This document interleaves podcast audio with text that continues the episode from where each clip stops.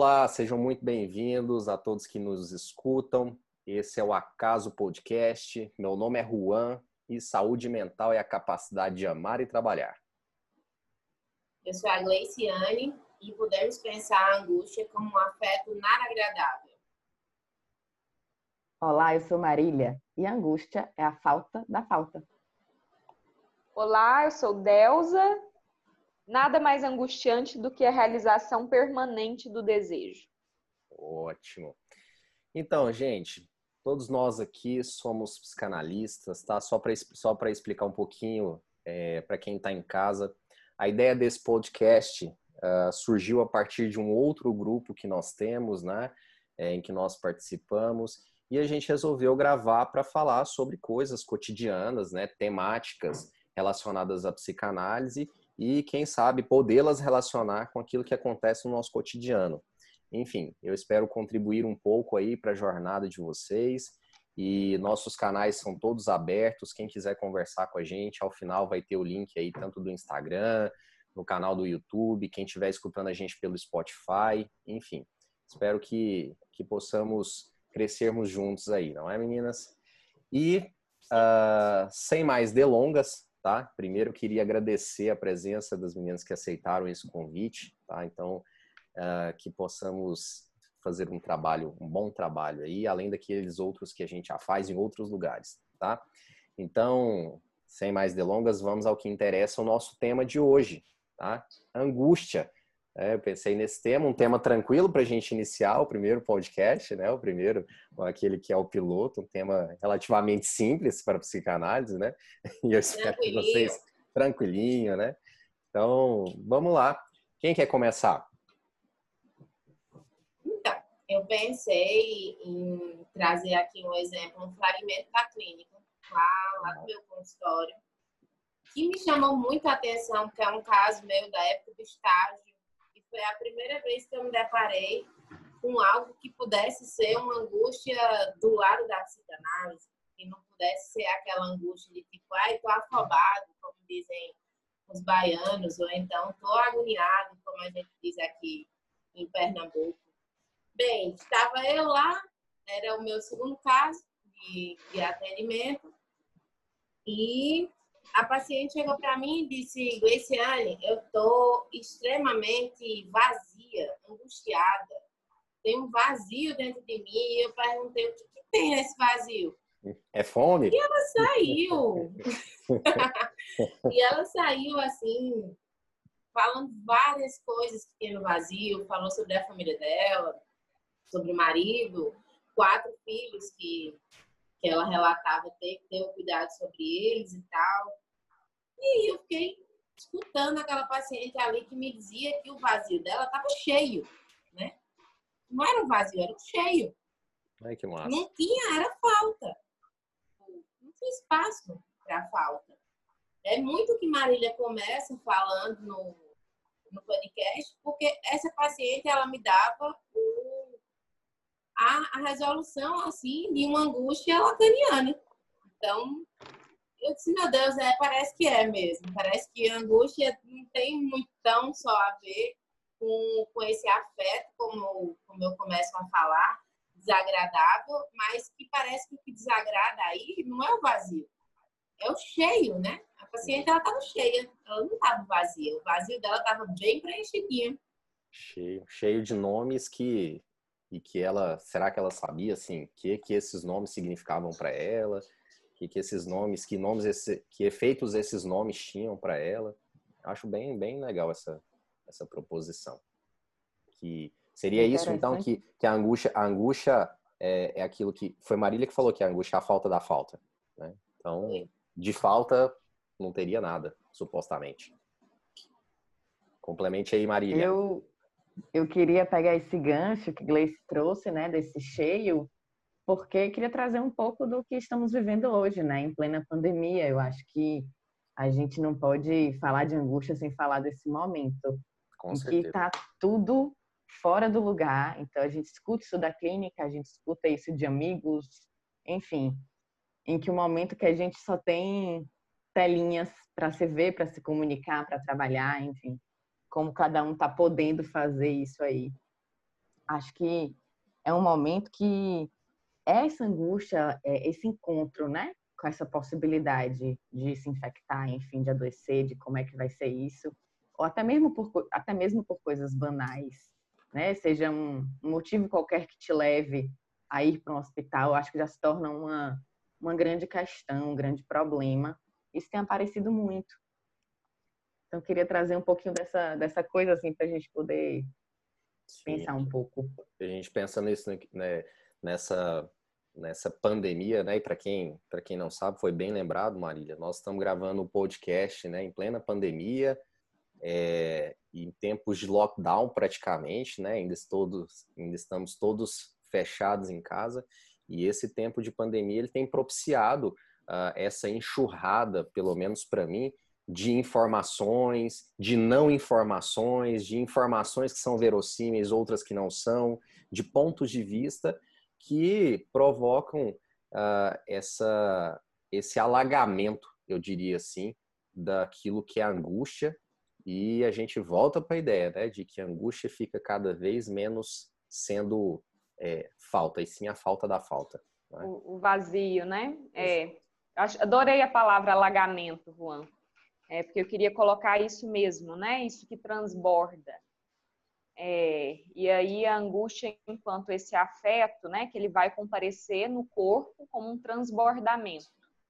É, e, e, fico pensando que é, esse, esse papo aqui também é, é, fruto disso, né? De algo que que está alagado e a gente tem tentado, sim, dar contorno, né, a isso que, que nos causa, né, da, da, das trocas analíticas, da, da construção de, é, de, de, colocar palavras, né, nisso que tem nos atravessado. Delza, me fala, eu adorei essa, essa, essa expressão, né, do, do colocar contorno, né, fala mais um pouquinho pra gente do que, que você está querendo dizer com isso. Eu entendo particularmente, mas às vezes será que o nosso público entende? Eu acho que isso, essa, esse, essa expressão ela é uma expressão tão urgente no, nos dias de hoje que eu acho que vale um pouquinho mais se você puder aprofundar nela aí para gente. Bem, eu penso que se a gente está falando de um cheio, né, como o exemplo que Gleiciane traz, um, um, um cheio, é, na medida em que a gente pode é, fazer esse cheio expandir, é, escorrer, sair de alguma maneira, né? É, e aí a gente faz isso, né? É a nossa aposta, né? Pela via da palavra. Ótimo. Isso vai ganhando cara, né? Aquilo que era só um, um cheio, um bolo, uma coisa, é, o, o, nó na garganta, né? Que é um, uma expressão bastante usada para falar de angústia.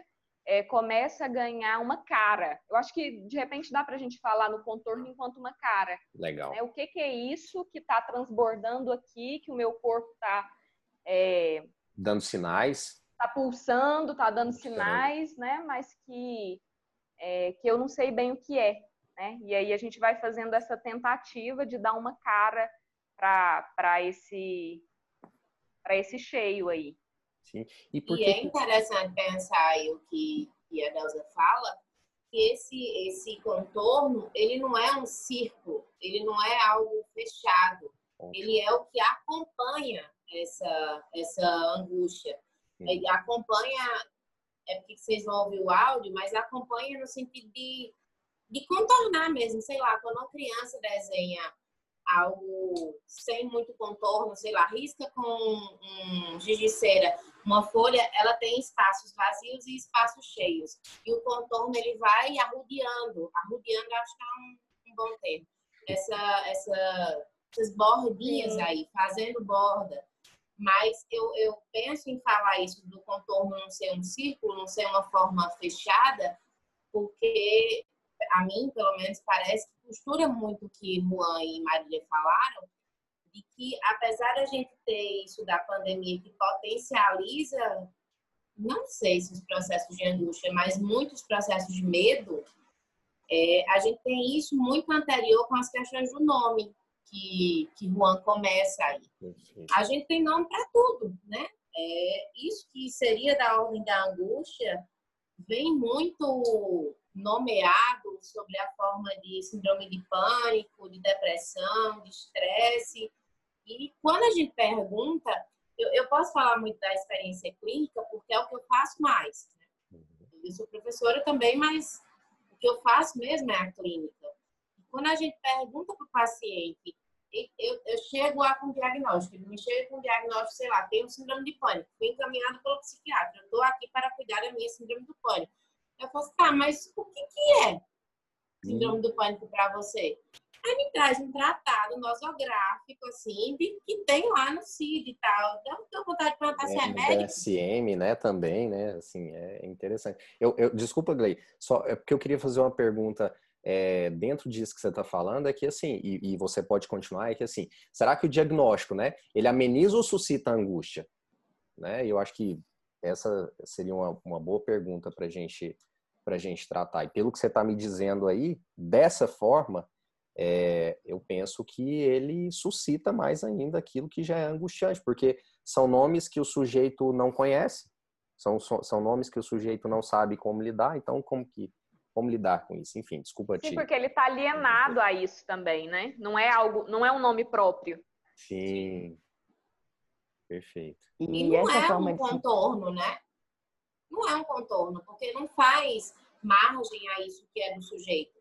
Tá lá sim, pronto, sim eu pego de uma gaveta, dentro de um livro, e digo, você tem este nominho aqui. Sim. Sim. Que é um nome generalizado, né? Outras pessoas também têm aquele nome. Tem e como. Foi, foi, acho que foi Delza que falou do nome próprio, né? A importância do nome próprio. É, me vem que é só mais uma maneira, né? Essa coisa do diagnóstico, embora eu acho que, é, como sempre, né? A gente marca, mas acho que nunca é demais, que cada caso é um caso claro. né? mas que vem como um a mais nisso que já está transbordando. Né? Não é uma excansão, não é algo que está saindo. Eu fiquei pensando é, nesse exemplo que a Gliciane falou, do círculo fechado, eu funciono muito com imagens, e aí me veio a metáfora de um, de um poço é, que está transbordando e que, e que justamente isso de, de deixar fluir, né, que seria aí uma abertura para o desejo, que está sempre escorrendo, seria um, um rio né, que, que vai ter aí seu curso. Então, aborda enquanto essa margem do rio, mas que ele está escorrendo. Sim. Que não, é impede, que não impede que ele continue escorrendo, né? É, tem seja uma barragem. Né? Tem movimento, né? Porque justo esse, esse poço, né, contornado em círculo aí, é, é uma ideia de uma estagnação, uma água parada. Exato. Sim, sim. É, e o que o Juan fala aí de tipo, suscitar angústia me lembra muito uma questão trazida há muito tempo, né, pelo Freud, o velho Freud, que ele dizia que, que a angústia é um medo sem objeto. Ora, se você não sabe o que, que é uma depressão, qual que é o objeto que está te causando algo, né? A gente começa a pensar a angústia por aí, porque medo a gente tem um objeto, por exemplo, quando eu falo que talvez eu pense os efeitos da pandemia muito mais pela via do medo do que pela via da angústia, é justo por isso. Tipo, a gente tem um objeto. O objeto é um vírus. Tudo bem que esse objeto a gente não vê, né? Pelo menos não vê a olho nu. Mas a gente vê os efeitos dele. A gente tem um objeto palpável. Então, o que a gente tem? A gente tem medo de pegar a doença. A gente tem medo de passar a doença. E uma doença. Vai por várias vias. E uma doença que não se sabe, né? Angústia. Sim. Uma doença que não se sabe então. nada, né? Uma doença que você não sabe como que ela, assim, já se sabe como transmite, mas não sabe exatamente o que que determina a morte ou não de um sujeito para o outro, se isso é genético, se isso tem a ver com, com, com o com gênero, com, com sexo, melhor dizendo com sexo, porque a prevalência, por exemplo, hoje é maior em homens, né? A gente sabe disso, a prevalência de mortes é, o que que se tem a ver com neurônios, existem hipóteses recentes que tem a ver com, com, com o sistema neuronal e assim, a gente não sabe nada nesse sobre essa doença, né? A gente não sabe dar nomes a ela. É, e aí a gente enche, né? Exato. Enche de informação, boa ou ruim, enche de questão, enche de enche de coisa. A angústia ela pode vir por essa via, na minha, na minha opinião sobre esse preenchimento aí que transborda, transborda de informação, boa ou ruim, verdadeira ou falsa, transborda de medo, transborda de não saber o que fazer e de estar tá sendo preenchido isso o tempo todo. Sim, e quanto de e, e, assim, o quanto tá difícil hoje a gente determinar aquilo que é verdadeiro e falso. Né? Esse, esse é um grande problema, porque antes, é, se a gente pega, sei lá, um objeto copo, né? Objeto copo aqui, copo tá muito bem definido, né? Para que que é um copo, para que que serve um copo, do que que é feito um copo. Então tá, tá aí, tá. A angústia nesse sentido tá, tá amenizada em relação àquele, em relação àquele copo. Agora, em relação à Covid, eu acho interessante que a primeira coisa que eles fizeram, inclusive, foi dar nome, né? É, esse é um movimento da, humanidade. Quando surgiu o vírus, como que é o nome desse vírus? Não, então vai ser coronavírus. Não, aí é, é que é derivado, eu acho, do Covid-19, porque surgiu no ano de 2019. Enfim, acho interessante isso, Narnon. Marília, desculpa. Então, gente, é, puxando o gancho com o que Gleice estava falando, mais uma vez, né? É, para poder fazer assim um pouquinho do que eu estava pensando, é que esse momento de Covid coloca a gente com a questão da vida e da morte em jogo. E eu acho que quando tem esse jogo, eu acho que a angústia entra. Nesse sentido que eu penso. Mas sim, eu acho que os medos estão tão aí também, porque é, tudo fica nessa coisa do popular, né, da paranoia, tipo, eu vou sair, eu vou me infectar, então para eu ir no mercado eu tenho que ir com todo um paramento para tentar controlar o que é incontrolável, né? Enfim, dessa, desse, desse negócio que tem nome, que é um Covid-19, mas que a gente não sabe quando é que acaba, a gente começou, não sabe direito como começou, não sabe quantas pessoas tem, quando é que volta. Então tem um não saber frente também a tudo isso, por mais que tenha nome, que nós não sabemos. E é uma coisa que aparece na clínica, né? uma coisa com esse não saber, né? Eu atendo algumas crianças e as crianças, né, da forma de elaboração delas, aparecem muitas preocupações e depois, como é que vai ser, né? Como é que é isso? E o Quando é que volta? E meus avós, né? Então assim, esse e não só com criança, né? São um exemplo apenas, mas que tá para todos. Como é que a gente vai se planejar? Nossa, Maria. Como é que como é que é possível Assim, essas coisas, então eu pensei um pouco por aí.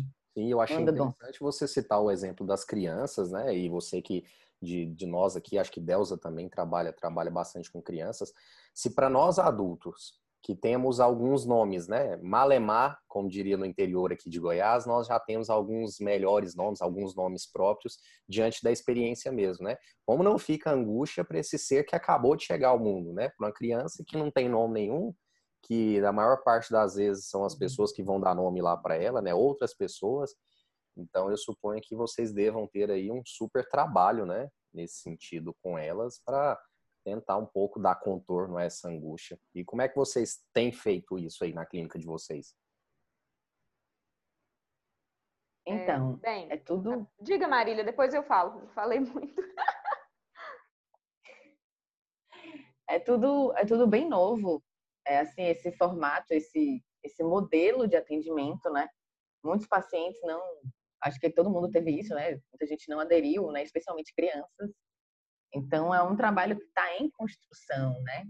Mas essa possibilidade de falar, de poder se fazer presente, mesmo distante, mesmo que seja por uma imagem, por uma voz, eu acho que, pela minha experiência, tem tido é, tem sido importante para essas crianças que eu atendo para poder justamente conseguir elaborar alguma coisa sobre isso, né? E muitas vezes não se tem resposta, porque de fato não se sabe, né? E aí também tem a angústia dos pais de não poder dar uma resposta para essas crianças, que é sobre isso, meus avós, né? Então rola um medo, né?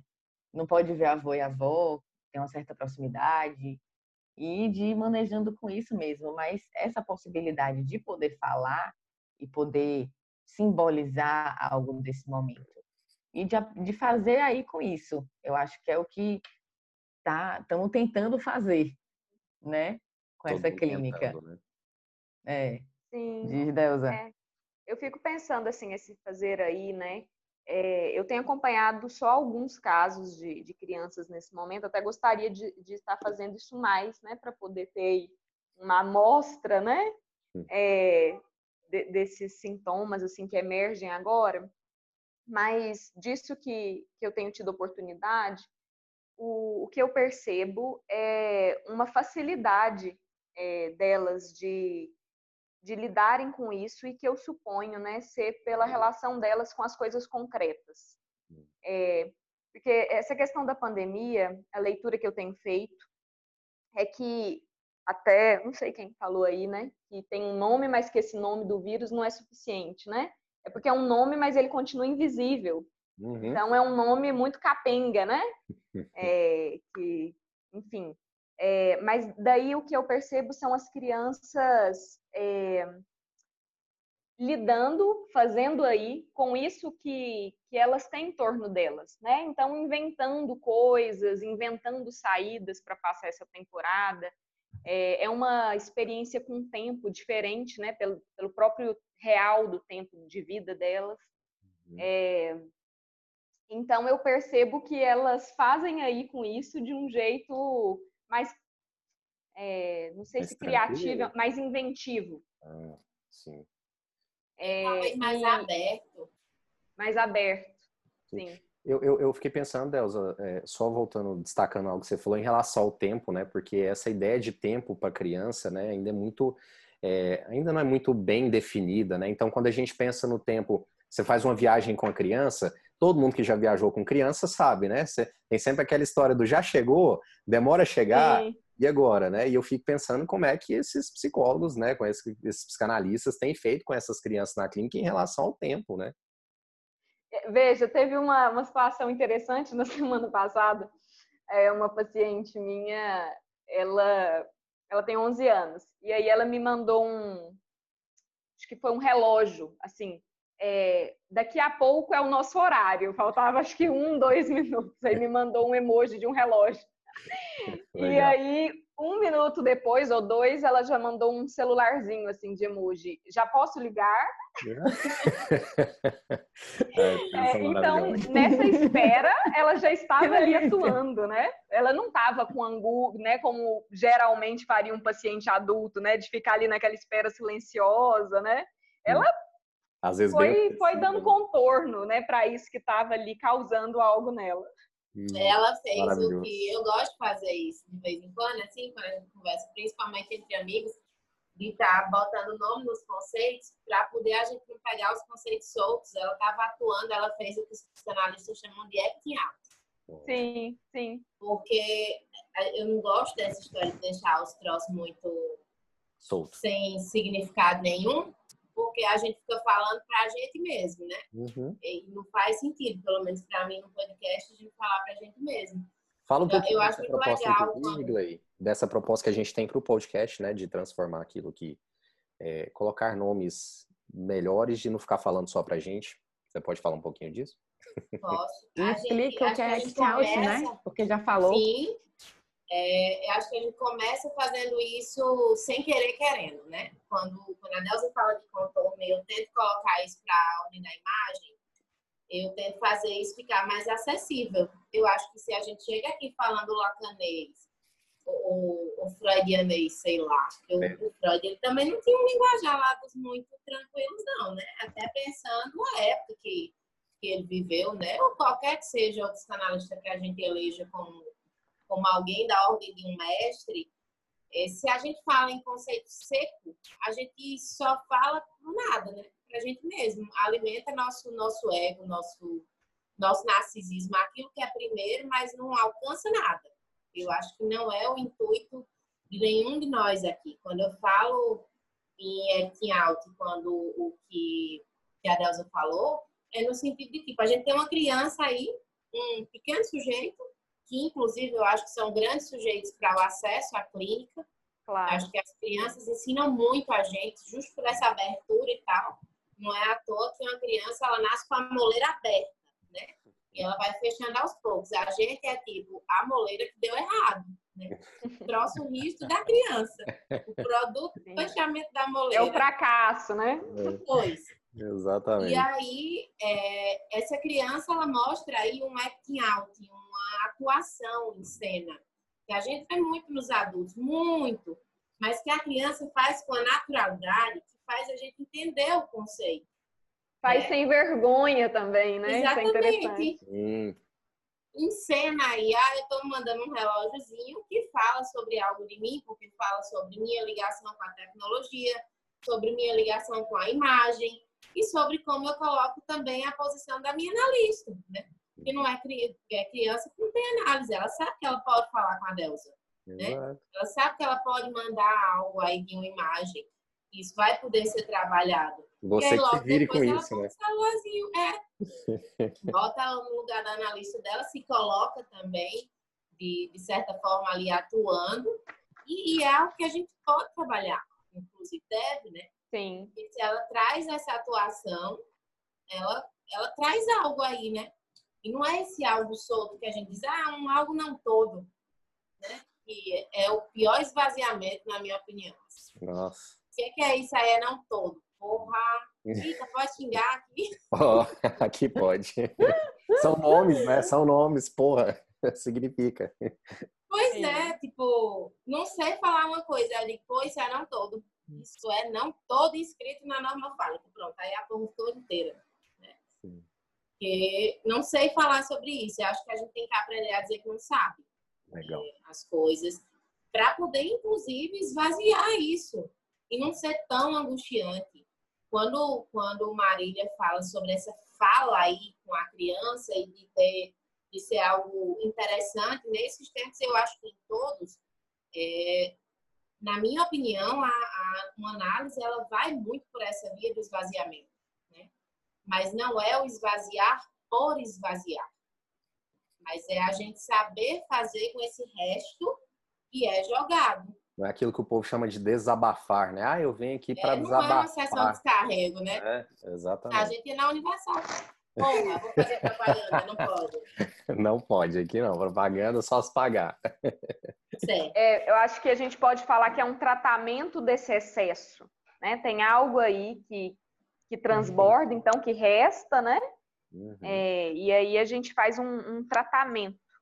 Dar um é, lugar. Eu fico pensando numa barragem, um sabe? É, é, numa barragem onde as pessoas vão utilizar aquilo, né? Então vai utilizar aquilo para, sei lá, para criar energia, né? Então você cria uma barragem lá para conter tudo aquilo que se que se esvai de qualquer maneira, então vamos criar energia com isso, energia elétrica. Então acho que seria pelo menos sim, sim, o que vai se fazer com isso, né? Porque eu acho importante a gente marcar isso, que não é que é, se pretende que não haja angústia, né? Que não sejamos mais angustiados ou que esse copo aí não transborde mais. Não é sobre isso, né? Porque isso é constituinte né, da nossa condição humana. É, mas é isso... dar um tratamento para isso que, mas, Delza, que excede. Você não acha que essa é uma proposição é, mais psicanalítica do que eu, ve, eu particularmente vejo em outros lugares? O que eu mais vejo hoje, eu não sei se vocês concordam, né? Que é essa angústia em tamponar a angústia do outro, né? Essa, essa, uh, essa emergência de, de tamponar a angústia do outro. E eu acho que a gente poderia falar um pouquinho disso também. O que vocês acham? Eu estava pensando nisso, Juan, quando a Delza estava falando, de que eu acho que vem né, de uns anos, algo de, sei lá, uns quatro anos, é, muitas coisas novas nesse sentido, né? É, no sentido de receita de bolo, só que não é para fazer bolo, é para tratar a gente, né? Uhum. Ou que pelo menos é, dizem fazer isso. Uma coisa curiosa, vou compartilhar com vocês. Eu estava nas redes e eu via um, um, uma página de uma pessoa que dizia curar depressão com um e-book que Porra, tinha o telefone que eu vou encaminhar para os pacientes. Gente, era um negócio assim assombroso, assombroso. E a gente percebe que a angústia, isso que a gente está tá trabalhando, é claro, todo mundo quer uma receita de bolo para resolver seus problemas. Como diria Leminski, quero decretar que os, acabar os problemas. Também adoraria. Só que Vai, é né? necessário, é, né? E assim, é claro que quando essas, essas, essas propostas aparecem, elas são muito sedutoras, porque elas prometem te curar, elas prometem que você vai alcançar a felicidade cinco passos. É, sobretudo para quem sofre naquele momento, né? Exato. O público dessa galera. E Freud falou que não está pronto. A felicidade não está pronta. A gente não vai achar ela pronta. Não uma flor que você colhe que está ali, ela está pronta. É algo de uma invenção. Da gente fazer isso, que é o que a gente está tá falando aqui. Uma né? invenção subjetiva, com né? Uma invenção individual, né? Sim. E que requer trabalho, e que requer um, um, um esforço, uma implicação. Muito ou pouco trabalho, Marília? Ave Maria. Ai, vontade. Muito ou pouco trabalho, né? Pra gente aqui, para nós que temos as nossas análises, enfim, os nossos lugares, é muito ou pouco trabalho, gente. Acho que, pô, Nossa E acho que é muito trabalho dos dois lugares. Do lugar de quem fala, mas também do lugar de quem escuta. pô, Porque acho que não é só o paciente que faz análise. Né? Claro que ele trabalha lá, muito, mas é papel da gente conduzir essa, Claro. essa análise. Então é trabalhoso para a gente também. Não é tipo. Sim. Acho que é importante também a gente falar sobre, sobre alguns estereótipos que dão para a gente, psicanalista, né? Que a gente é rico, que a gente cobra caro e que a gente não faz nada, só escuta, como se fosse pouco, né? E, e usa, e usa clichês, né? Do tipo, me fale mais sobre isso, né? Os meus amigos dizem assim, nossa, mas seu trabalho é fácil demais, você só senta lá, escuta e Ou fala, me então fale ficar, mais uhum, É, exatamente, fazer cara de quem tá atendendo. E não, a gente conduz um tratamento. Inclusive, o tratamento ele só funciona porque o analista conduz. Hum. Porque o analista Por quê? diz para o paciente, fale tudo que lhe vier à cabeça. Né? Porque ele usa da regra fundamental. Porque o paciente não vai adivinhar. Né? Eu vim aqui para falar, tudo bem, eu esgotei aquele momento lá da sessão de descarrego, que dura acho que duas, três sessões estourando, e aí depois o, o paciente vira para você e faz assim aí, doutor, né? Quando chama assim. O que a gente faz agora? É, a gente diz, né? A fatídica frase, fale tudo que lhe vier à cabeça. Que não é besteira, que não é tranquilo também, né? Nem pra gente que fala, porque a gente vai saber que vem coisa, nem para quem está escutando essa frase, mas que é o início da condução analítica. Porque você diz ali para o paciente o que, que ele vai fazer ali. Ele vai falar bobagens, como, como né? E a gente vai se encarregar de dar algum tipo de tratamento para esses restos que o Uhum. paciente dispensa a gente. Uhum. Sim, de sustentar esse espaço também, né? E essa sustentação, ela só é possível é, um dos, né? Para mim, é, é, não sei até se vocês concordam com isso, o principal suporte disso, que é o nosso trabalho de análise pessoal. É, e aí eu gostei quando Marília colocou, a gente colocou a palavra esforço e trabalho, né? É, eu adoro aquela expressão do Miller, do esforço de poesia. É, porque aí, é, bom, enfim, é a minha maneira, né, de, de dar conta desse esforço, é pensar que tem poesia aí também, né, que é algo que vai fazer,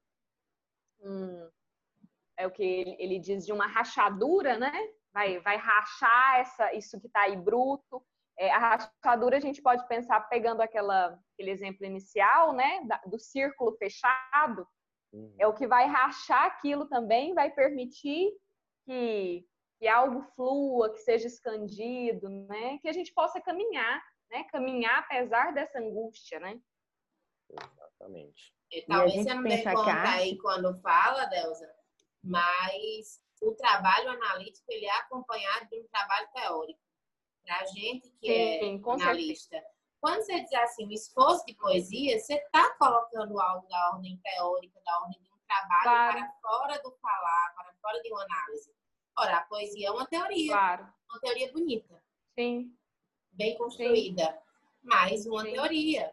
Então, eu, eu acredito muito no esforço em uma análise, mas eu acho que a gente precisa ter, ter um rigor teórico Verdade. também, porque senão o troço afunda. Que o que falta, né, nessas pessoas, por exemplo, que propõem esse tipo que a, que a Marília bem suscitou, de um tratamento para depressão e um e-book, com certeza falta teoria aí, né? Porque, poxa, peraí, então. Será que depois de todos esses, ao longo de todos esses anos, todos esses teóricos que destinaram aí longos anos das suas vidas a produzirem, a escreverem, e ainda assim deixarem obras com um quê de inacabado, sabe? De dizer, ó, não, tá inacabado, ainda não, não, é, não é isso essa não é a verdade, né? Não está fechado aqui. É, vocês ainda precisam caminhar bastante ainda, né? Eu caminhei até aqui e vocês que sigam agora, né? E essas pessoas que se propõem a, a, a esse tipo de tratamento, de cura, é, por esse por um e-book de, sei lá, 10 páginas, 30 páginas, né? É, é, claro que isso falta rigor teórico, e, na minha opinião, muito rigor teórico. Sim. Maria. Tava... Então, a gente estava pensando nisso, né? Quando Deusa fala da poesia, e a gente pensar um pouco da arte também, como uma forma de fazer com isso que a gente estava falando dos restos. Então, Sim. o artista tem essa capacidade de, de fazer com isso, de, de, enfim, dar uma conotação para algo, de pegar um material e, e, fazer algo com isso, seja material, ou seja pela via do próprio corpo mesmo, né? As artes que vão trabalhar a dança, né? As inúmeras possibilidades. Eu acho que me, me é muito caro esse tema da arte, assim, de estudar Sim. isso e poder ver isso. Legal. E a gente. Colocar a beleza no horror, né? Tem esse, é. esse aspecto, assim, que é incrível. Pra ficar menos insuportável, né? Sim, Sim de isso... olhar para isso, de encarar isso, né? É, será que de maneira, por exemplo, é, a gente pode usar, para quem está escutando, tá? E às vezes não sei se está entendendo exatamente o que, que a gente quer dizer com essa questão da arte, né? Será que a gente pode usar o exemplo de uma pessoa, às vezes, que está extremamente angustiada e ela se acalma, por exemplo, por uma música? Seria, seria mais ou menos isso? Seria um exemplo do que vocês estão dizendo ou não? Vocês têm outros exemplos melhores? Ah, eu tenho um exemplo de alguns pacientes. Tem um paciente que gosta de escrever. Ótimo também. E que escreve e, e tem situações que leva, assim. E isso é possível trabalhar, porque é um trabalho, enfim, que tem uma metáfora aí, né? Então a gente trabalha a partir dessa coisa da metáfora e fala daqui é, que as inquietações são colocadas ali, né? Nesse, nesse nos escritos, né?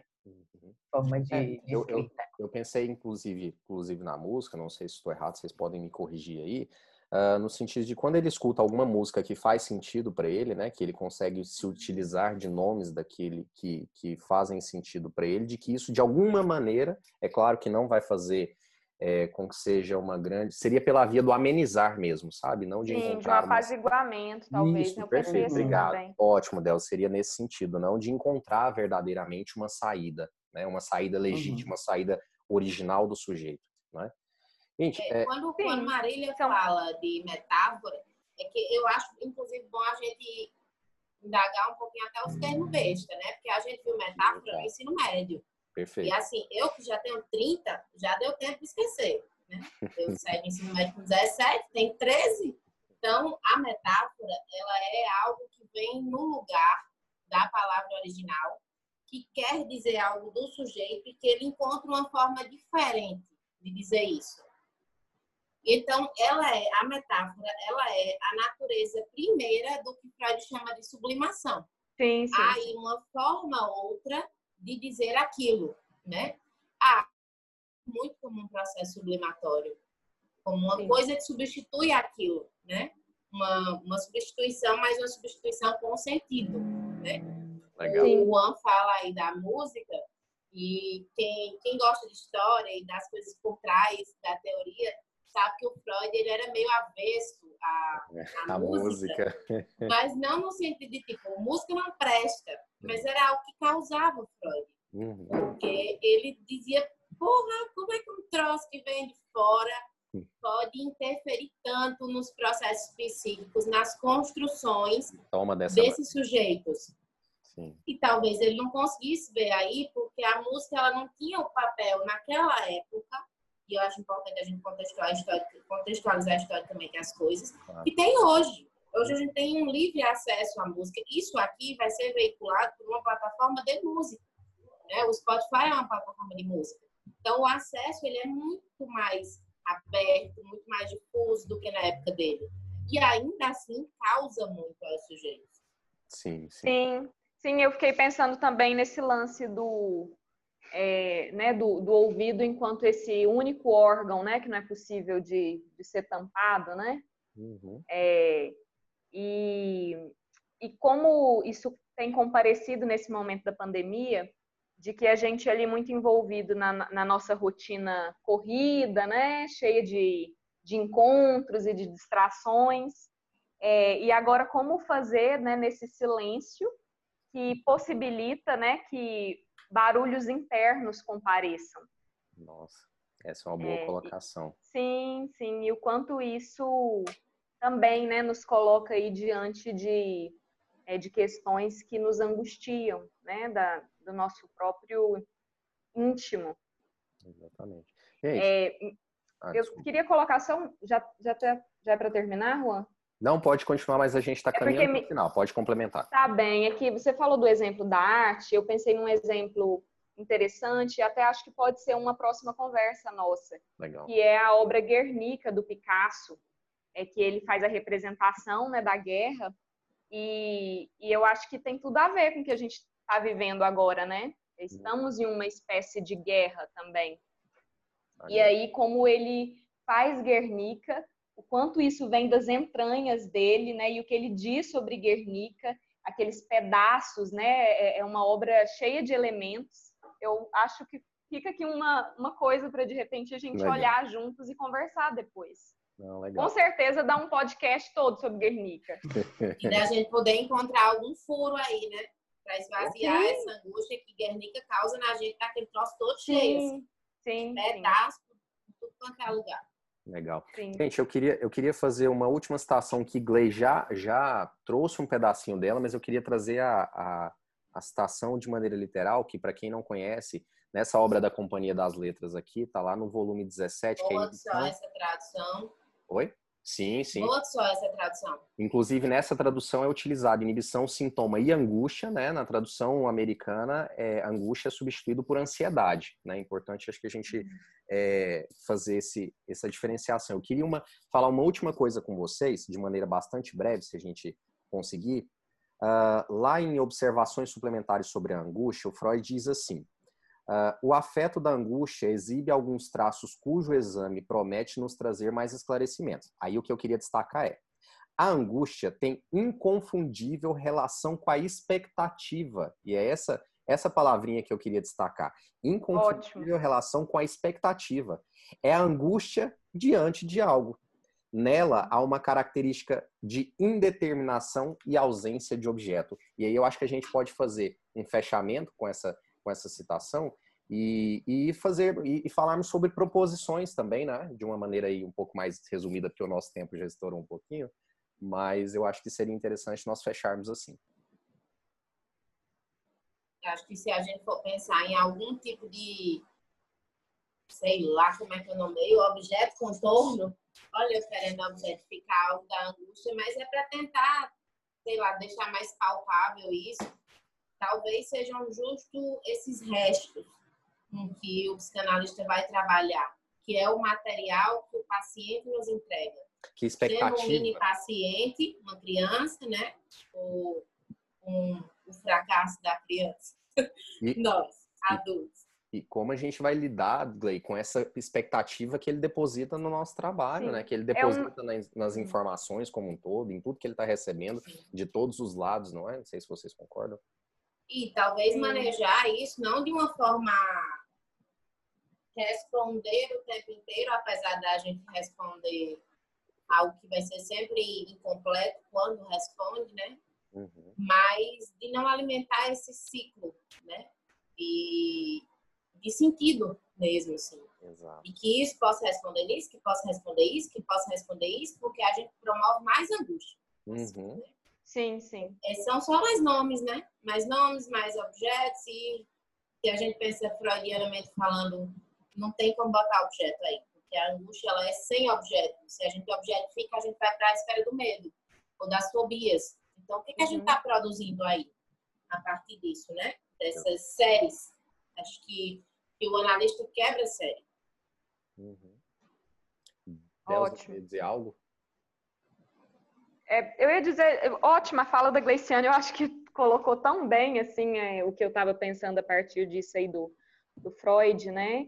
Que é, é, uma, é uma expectativa, que foi essa palavra, não foi? Isso, expectativa, exatamente, expectativa. Né? É uma tá expectativa fadada, né, à frustração. Uhum. E, e aí essa seriação, né, de uma tentativa e outra tentativa e outra tentativa, é algo de só endossando, né? Isso que já é tão angustiante por si só, porque nos é estrutural, né? Isso que, que não tem nada aí. Sim, sim. Então, gente, uh, vou antes de, encerrarmos, gostaria de perguntar a vocês: tem algo que vocês gostariam de dizer para o dia de hoje que, que Faltou sempre vai faltar, né? E que, que falte, né? Que bom, né? Que, que bom que, que falte. falte. Isso mesmo, que falte. É, inclusive dá margem para outros trabalhos aí, que eu espero que isso aqui possa render bons frutos para nós, né?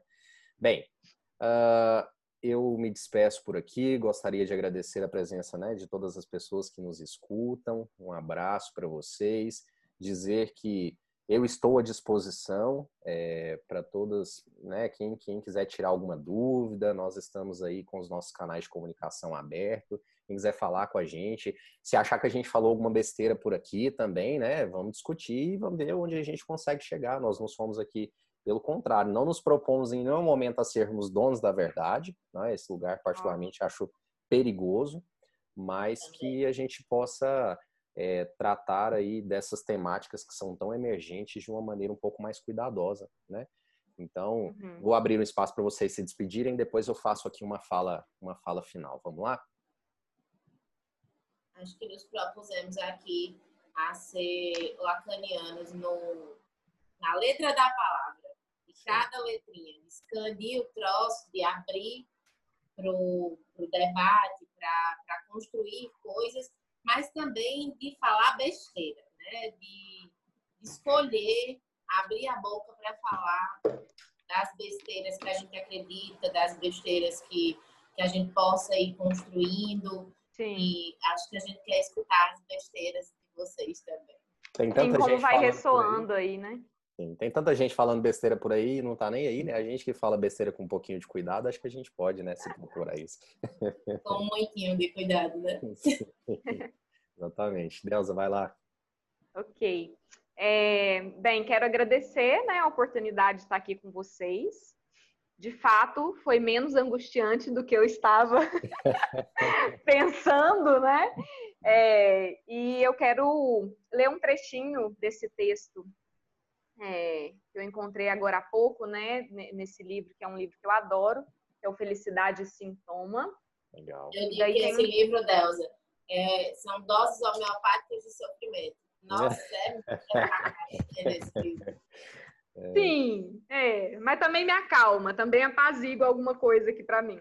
E aí tem um texto que é a Angústia do Homem Feliz, né? São, são quatro autores, a organização é da Silvia Espósito. É, no último parágrafo, né, desse, desse, é um pequeno artigo, eles dizem assim: tudo o que somos e tudo o que temos levará sempre a marca do que perdura de perda pura, que é uma, uma fala de Lacan. E aí essa perda pura que seria justo esse esse sem objeto aí, né? É, essa expectativa que ela nunca vai se, ser atendida, porque a, é a pura perda, é o nada que tem aí por baixo disso tudo. Mas dessa marca podemos derivar não a confirmação de um mundo infeliz, mas a construção diária de uma vida criativa, que já não se engana tanto com o sentido fixo e com a exigência de garantia das coisas. Nessa construção, parafraseando o poeta, poderemos dizer que a experiência psicanalítica permite que um sujeito possa lidar dignamente com essa pedra chamada angústia, que sempre se interpõe em nossos caminhos de busca de felicidade. Oh, é isso. Que lindo. Uau. Vamos lá, Marília. Depois dessa fica difícil, né? Ia ter deixado a Delza para o final, né? Pois é, para fechar com chave oh, de ouro. Não sabia também, fui Mas queria agradecer. É, eu também, eu também, por agradecer. acaso, estava aqui. Ótimo. Queria agradecer a todos vocês, a quem está ouvindo, a meus amigos que estão aqui, que a gente decidiu se juntar para fazer esse momento. É sempre muito bom poder trabalhar com quem a gente gosta, com quem a gente tem uma afinação. E para mim está sendo incrível. Muito bom esse primeiro programa. Adorei, adorei demais. Espero que todo mundo tenha gostado, né? Se não gostou, manda um e-mail pra gente. E diz o que não gostou. Diz o que não gostou. Claro, é, claro. Pode dizer o que não gostou, deixa um desaforo pra gente, não tem problema. Quem sabe a gente não coloca um, um coloca um momento dos desaforos. A gente já está acostumado a suportar o desaforo, né? Não é? gente, então, é, novamente agradeço a presença de todos que ficaram aí com a gente até agora, tá? Um, um último recadinho. Então, para quem estiver escutando a gente pelo Spotify, tá? Segue aí o nosso canal, dá uma força pra gente, compartilhem com os amigos, com os familiares, né? Uh, quem tiver interesse, podem lá nos seguir nas redes sociais. Nós temos um Instagram, que é o arroba acaso coletivo com H, ok? Então vai estar tá aí na descrição tanto do vídeo, para quem nos acompanha por vídeo, como na descrição do podcast também. E para quem está nos acompanhando aí pelo YouTube, né, não deixe de se inscrever no canal, não deixe de clicar aí no sininho se quiserem receber as notificações, né? Curtam se curtiram, não curtam se não curtiram, enfim. É, é importante Por, que... Descurtam também, Descurtam, né? Exato. Não é. curtiram. Exatamente. saber. A ideia, claro. a ideia, é que vocês possam, possam interagir conosco e que a gente faça esse daqui, desse daqui, um formato cada vez mais é, é, cada vez mais próximo de vocês, ok? Que não fique aquela coisa distante, tá bom? Então, um abraço e em breve nós teremos, tá? Uma novidade, em breve nós teremos entrevistas, então é, chamaremos aqui pessoas que são do nosso convívio, da nossa confiança, para que possam trazer boas informações para vocês também, tá bom? Um abraço, um beijo para todo mundo, beijo para vocês, Cheiro. meninas, e tchau, a gente tchau. se vê em breve. Até logo. Tchau, Beijo, tchau. gente.